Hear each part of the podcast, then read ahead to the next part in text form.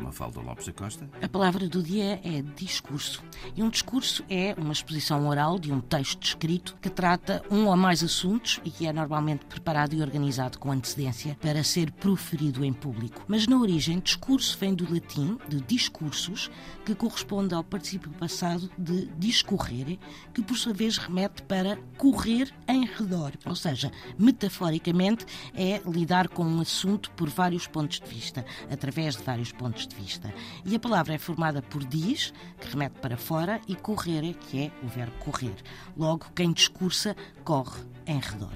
Está descoberta a palavra para este dia. Edição Mafalda Lopes da Costa.